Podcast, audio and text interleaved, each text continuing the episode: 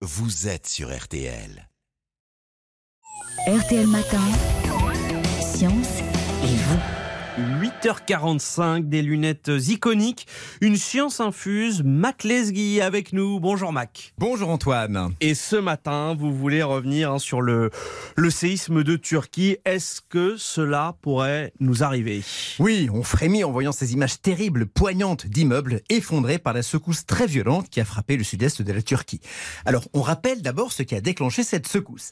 C'est ce qu'on appelle la tectonique des plaques. Les plaques, ces immenses morceaux de continents, lentement à la surface du globe, poussés en profondeur par les mouvements de la couche interne de la Terre qu'on appelle l'asténosphère. Mais pourquoi, pourquoi l'intérieur de la Terre est-il en, en mouvement? Eh bien parce qu'au corps de la Terre, dans le noyau, la chaleur est toujours intense depuis les origines de la Terre. Et comme les mouvements de l'eau qu'on observe dans une casserole sur un feu, ces mouvements participent à la dissipation de la chaleur interne de la Terre. Tant que celle-ci n'aura pas refroidi suffisamment, ces mouvements continueront. Mais alors revenons à notre, à notre tremblement de terre en, Turquie. Oui, que s'est-il passé? Alors, depuis des millions d'années, l'immense plaque continentale arabique remonte vers le nord, où elle se heurte à la plaque anatolienne, qui correspond grosso modo à la Turquie. Ça pousse, mais ça coince. Depuis plusieurs siècles, la région n'avait pas bougé, et des pressions gigantesques s'étaient donc accumulées à la jointure entre les deux plaques. Le 6 février dernier, ça a cassé quelque part en profondeur, débloquant brutalement le jeu entre ces deux plaques. Sous la pression de la plaque arabique, la plaque anatolienne dans son ensemble s'est déplacée vers l'ouest de plusieurs mètres en un seul coup, de 3 à 7 mètres selon les endroits. Et c'est donc euh, ce qui explique ces, euh, ces images de routes, de voies ferrées euh, coupées en deux. Exactement, c'est ce qu'on appelle un décrochement. Sur plus de 200 km, le sol s'est coupé en deux, entraîné par le mouvement des deux plaques. Le bord nord de la faille s'est déplacé vers la gauche, le bord sud vers la droite. Un mouvement brutal qui déplace tout un pays. Vous imaginez l'énergie colossale mise en jeu. Et alors, est-ce que nous, ça pourrait euh, nous arriver? Alors, bonne question. Tout d'abord, chez nous, la poussée de la plaque africaine, qui est à l'origine de tout cela, se fait aussi sentir.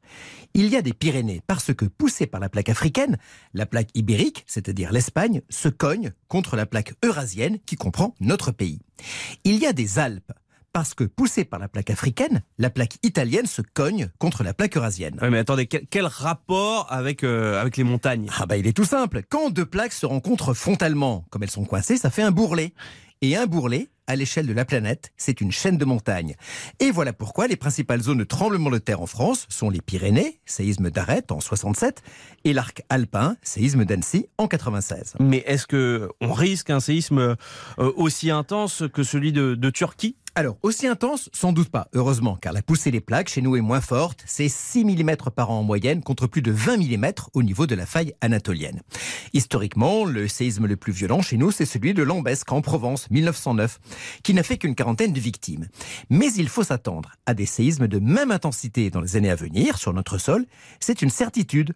Les scientifiques savent qu'ils se produiront, car la poussée des plaques est toujours là, mais ils ne savent pas prédire exactement où et quand ils se produiront. Mais alors, qu'est-ce qu'on fait? On, on attend euh, sans rien faire? Ah non, on attend en respectant, dans les zones à risque, les normes de construction parasismique. Car ce que le séisme turc a démontré une fois de plus, c'est qu'un immeuble aux normes parasismiques ne s'effondre pas et sauve la vie de ses occupants, tandis qu'un immeuble qui ne le respecte pas peut s'effondrer comme un château de cartes. Et ce constat vaut aussi bien pour la Turquie, hélas, que pour la France. Bon dimanche. Sciencez-vous tous les dimanches. Merci beaucoup, Mac Lesguy.